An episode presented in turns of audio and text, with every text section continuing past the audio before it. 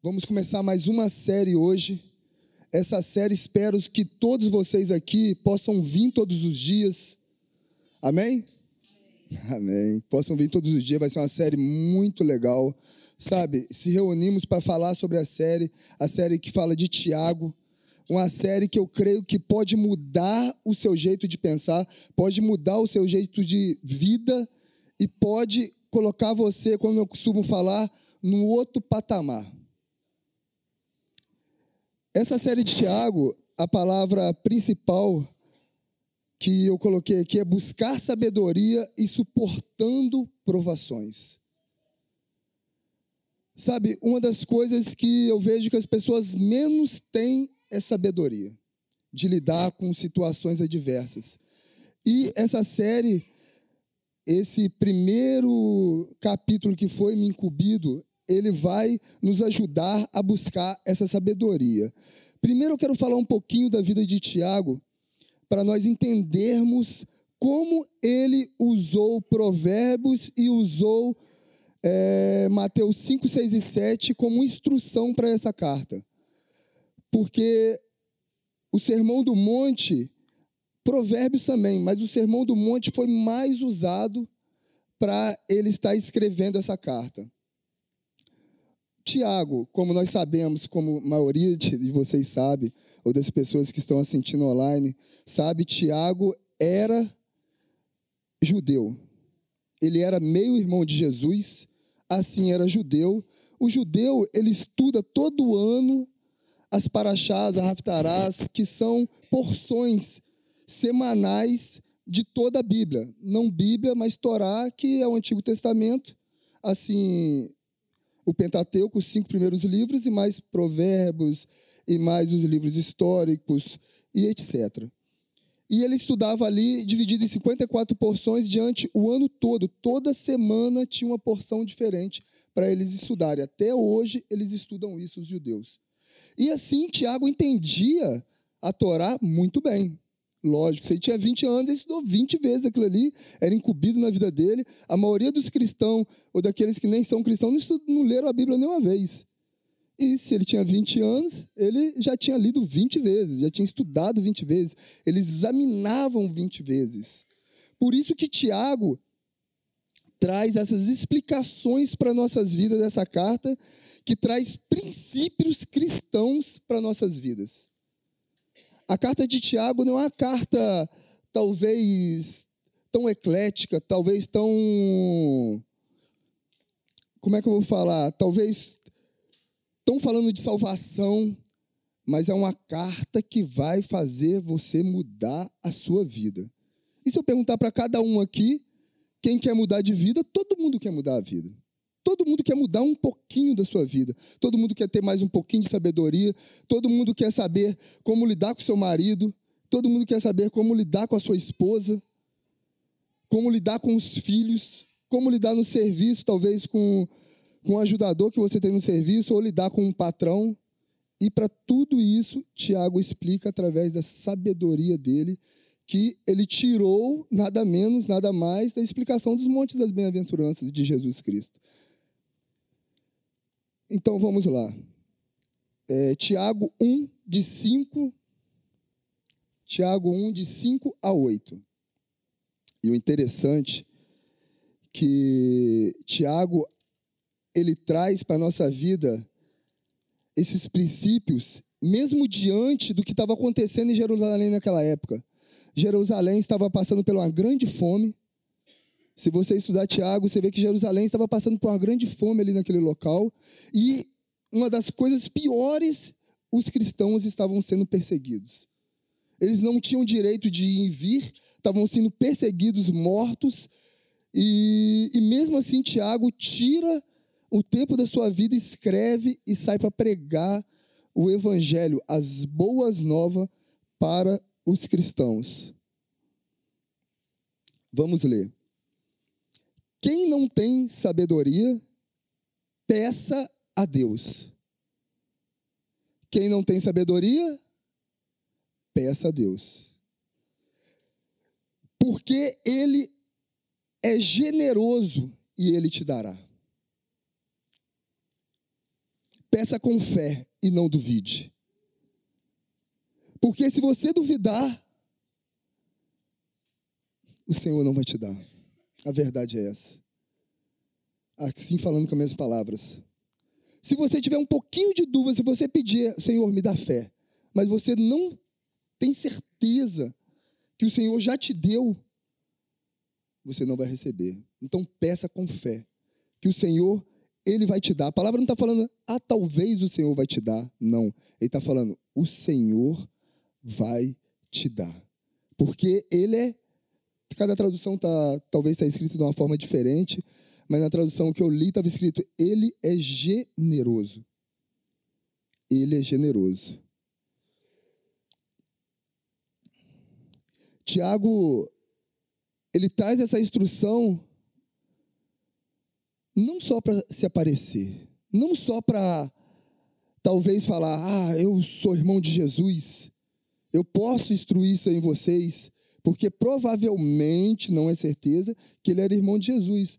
Porque ali havia, acho que quatro Tiagos na Bíblia: Tiago menor, Tiago maior, um outro filho de Zebedeu. Mas esse Tiago dá-nos entender que é o irmão de Jesus, meio irmão de Jesus que eu falo, né?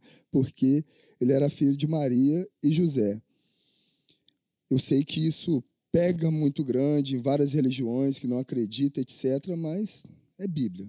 A gente não tem que fugir da Bíblia. Sexta-feira e sábado, tivemos aqui na capela e falamos muito disso. Muitas pessoas, assim, acham. Né, eu achei antigamente, e muitas pessoas acham a capela até herege, muitas pessoas herege. Mas se você for buscar, talvez é herege para religiões.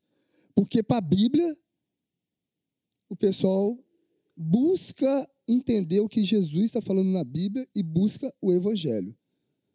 É diferente de momentos de acontecimento, a ah, Deus mandou fazer aquilo e fora da Bíblia. Talvez por isso que é um pouco diferente. E Tiago traz uma instrução de uma pessoa simples, uma pessoa simples como eu, como você, numa pessoa sábia.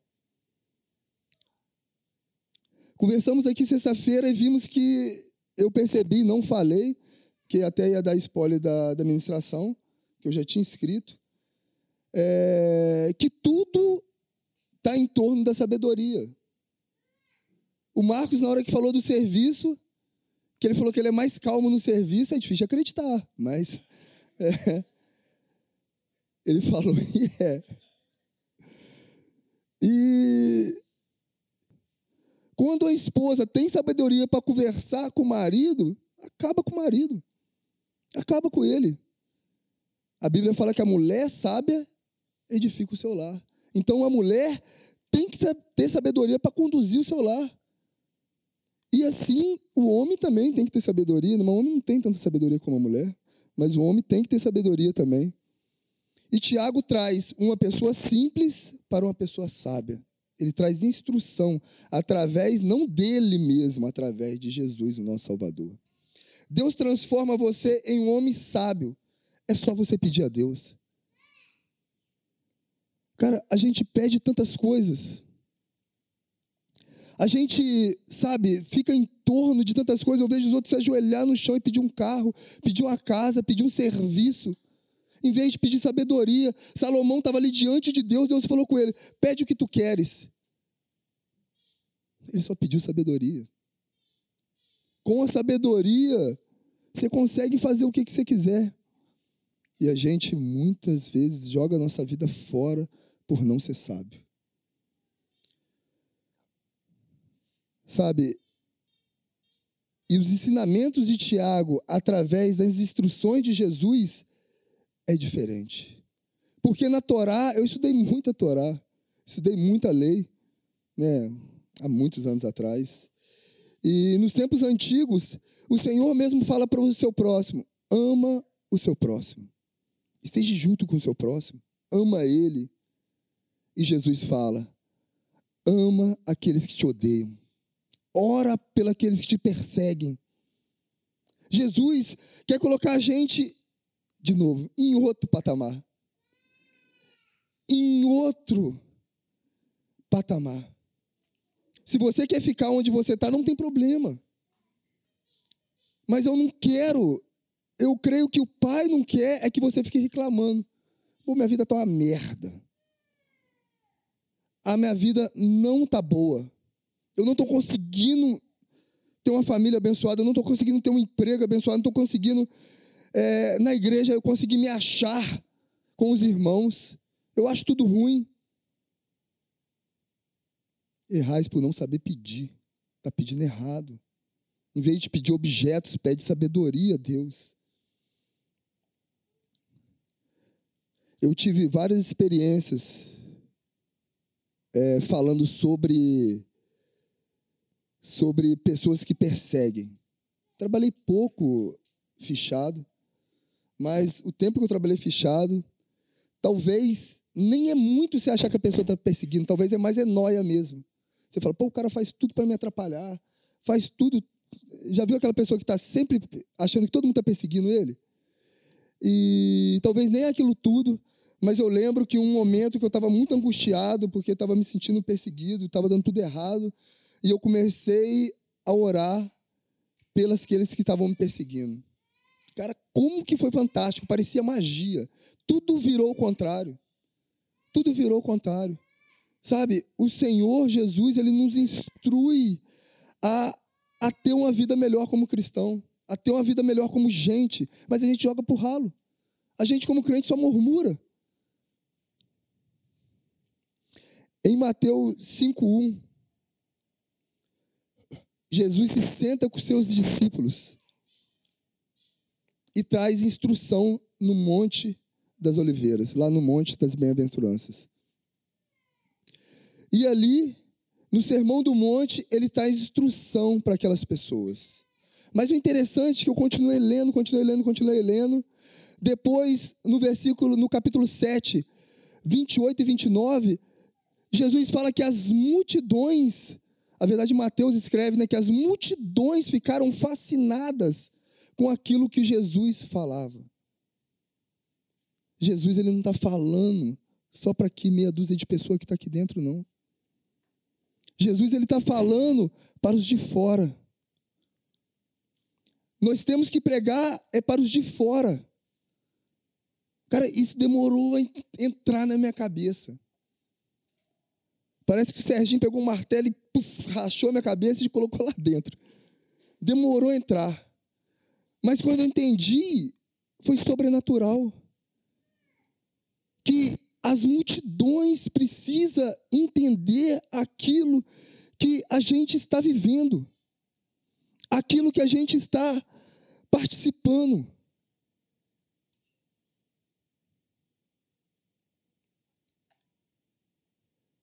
A verdade, ninguém tem solução para a sua vida. Eu posso sentar ali com a minha esposa e trazer instrução para a vida dela. A maioria das vezes eu vou falar M. Porque a instrução correta que ela tem que ter é do Senhor. Ela tem que pedir sabedoria é para o Senhor. Porque a minha sabedoria é para mim. Eu vejo jovens, sabe, perdendo perdendo a vida com drogas, prostituição, coisas que não vão alimentar a sua alma, vão alimentar o seu corpo. Daqui a uma hora, duas horas, você está igual um lixo. falta de sabedoria. Porque se você pede sabedoria para Deus, Deus vai te dar o que vai dar um gozo verdadeiro na sua vida. Tiago 1,12, aquele que quiser abrir, pode abrir.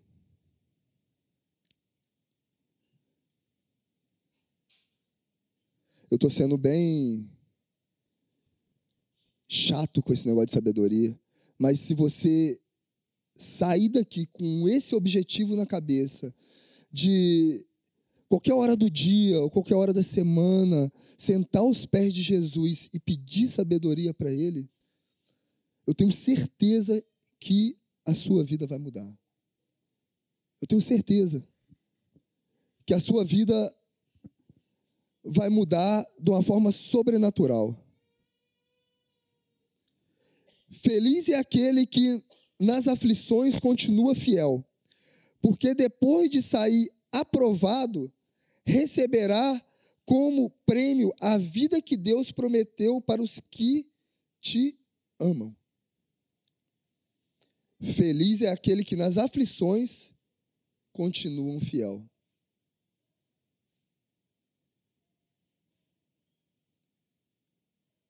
Eu não vou jogar porcentagem, mas eu sei que tem uma porcentagem grande aqui. Nesse momento, ou talvez uma porcentagem grande daqueles que estão escutando que está com aflição muito grande na vida. E o Senhor fala que feliz é aquele que passa pela aflição fiel. Que não desvia nem para a direita nem para a esquerda, mas acredita no alvo que é Jesus. Que, como prêmio, ele receberá aquilo que Deus prometeu para ele. Ó, oh, você pode pegar o homem mais rico do mundo, te dar tudo para você, não é o bastante daquilo que o Senhor tem para aqueles que ele prometeu. Não é. Deus ele tem muito mais do que aquilo que nós pensamos e pedimos. Melhor é receber de Deus do que de homem. Em Efésios 3:20, eu quero ler para não ficar jogado ao vento, que fala que Deus é poderoso para fazer infinitamente mais tudo aquilo que nós, a gente pede e a gente pensa. Você já pensou em alguma coisa para sua vida? Os jovens, então, o tribulão, as imaginações é uma loucura, né? Ah, eu quero uma casa assim, quero um carro assim, quero ter um marido de cabelo de amarrado de rabo de cavalo. Quero ter minha lua de mel num escorte conversível. Coisa de louco. Mas Deus tem o melhor para você. Deus tem o melhor. Deus não tem isso. Deus tem o melhor, aquilo que é melhor. Se você olhar para o seu lado, você vai ver que é o melhor para a sua vida, essa pessoa que está do seu lado. Aquele que está do lado do marido, do lado da esposa, esse é o melhor para a sua vida. Deus faz muito mais que Efésios fala do que você imagina e pensa, porque Deus ele vê lá na frente. Tiago 1:3 Nossa, quando eu li isso, eu fiquei maravilhado. Porque eu mesmo já falei muita merda. Que Deus não tenta ninguém. Quantas pessoas eu vejo falar, nossa, Deus colocou aquela tentação na minha frente. Deus colocou aquela mulher para me tentar, ou colocou as mulheres, Deus colocou aquele homem para me tentar. Ah, Deus colocou aquele dinheiro todo na minha frente para me tentar, e eu acabei me desviando. E a palavra fala que Deus não tenta ninguém. As pessoas são tentadas pelos seus próprios maus desejos. Cara, você está roubando no dízimo da igreja, das ofertas das igrejas. Quantos pastores que fazem isso? Quantos pastores. Ah, eu fui tentado. Você foi tentado, não, irmão. É o seu coração que está naquilo ali. É o seu coração que está naquilo ali. Deus não tenta ninguém. Deus não tenta ninguém.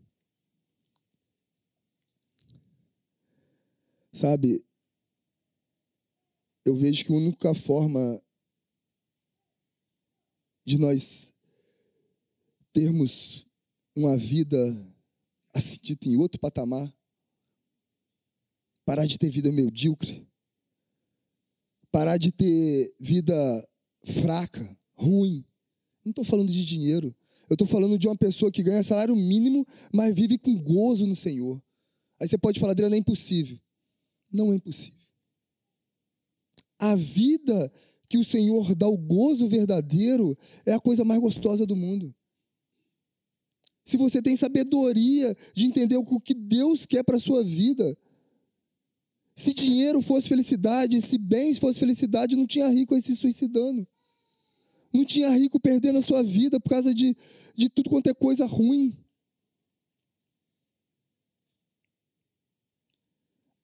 Peça sabedoria para o Senhor.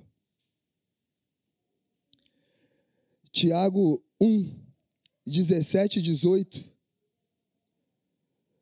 continua falando tudo que é bom vem de Deus. Ele não muda. Pela tua vontade, ele fez que nascemos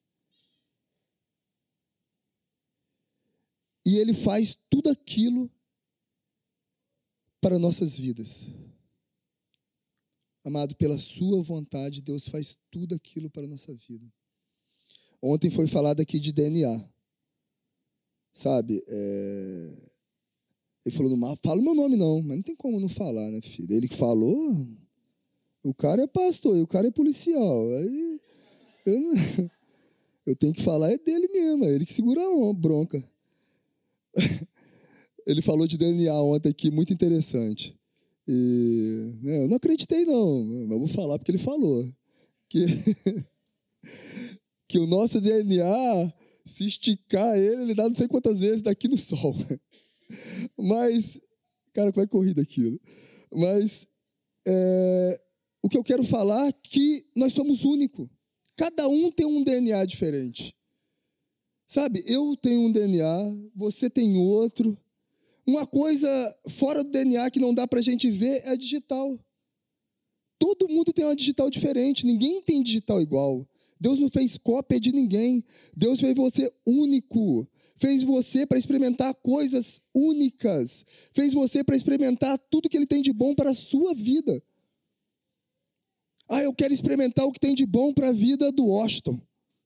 Eu quero experimentar o que tem de bom para a vida do Gabriel, para a vida do João. Cara, Deus quer que eu experimente o que tem de bom para minha vida. O meu DNA é diferente das outras pessoas. Eu não sou cópia de ninguém.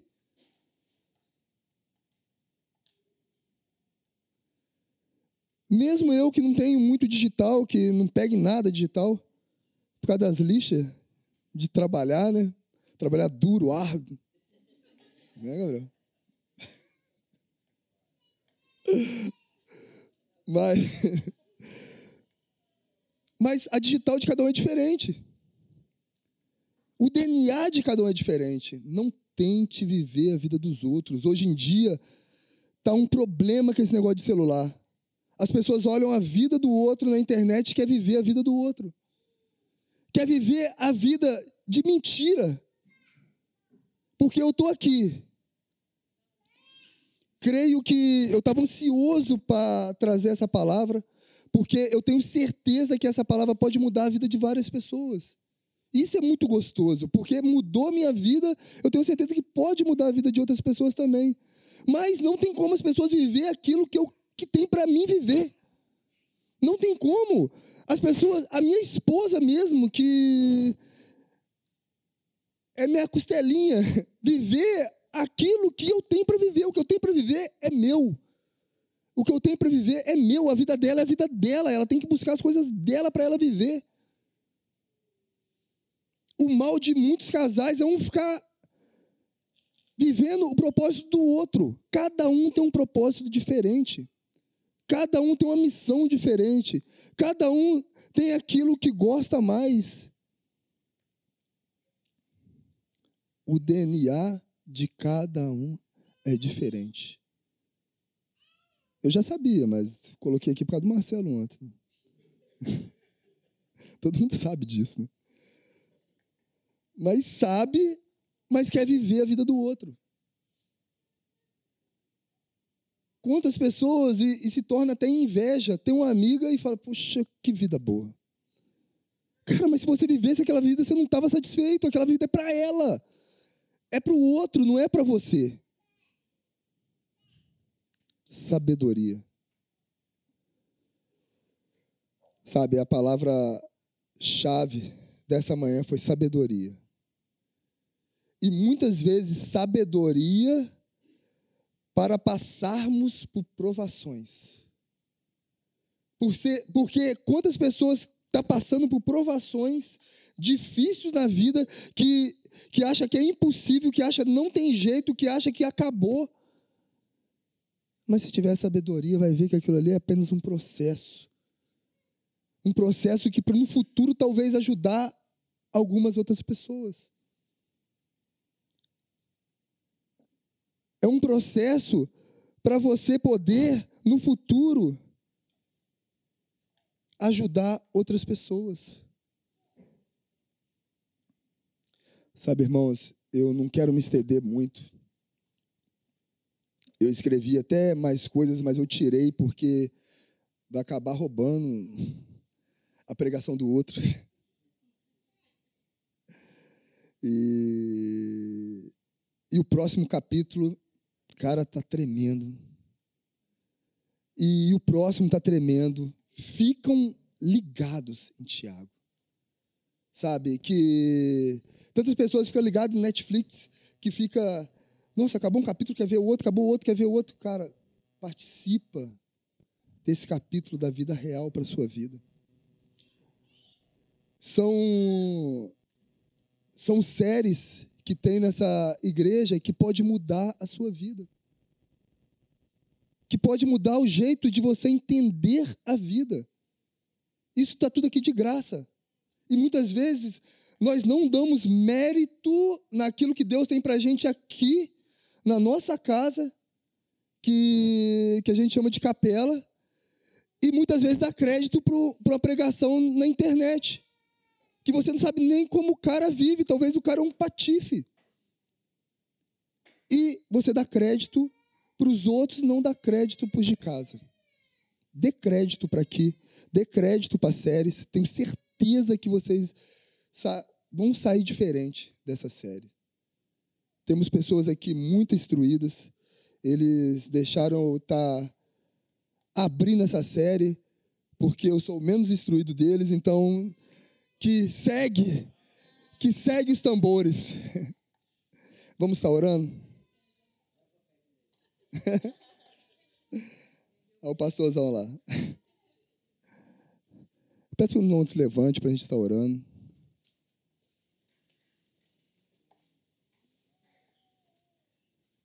Pode ficar tranquilo que eu não vou pedir para ninguém dar as mãos, nem abraçar o irmão do lado. Nem repita comigo. Senhor, eu quero lhe agradecer, Pai, pela essa palavra, porque essa palavra veio, sabe, como um, um bálsamo para a minha vida, mas também veio com uma faca de dois gumes, que me fez entender muitas coisas sobre minha vida. Eu peço que esse mesmo entendimento que eu tive, que você deixe os meus irmãos ter. Deixe que aqueles que estão escutando online também poder ter. Que possamos pedir sabedoria para o Senhor, porque o Senhor, a tua palavra fala que é generoso em nos dar e fica grato em nos dar sabedoria. Obrigado, Senhor. Obrigado. Toda Rabá. Amém.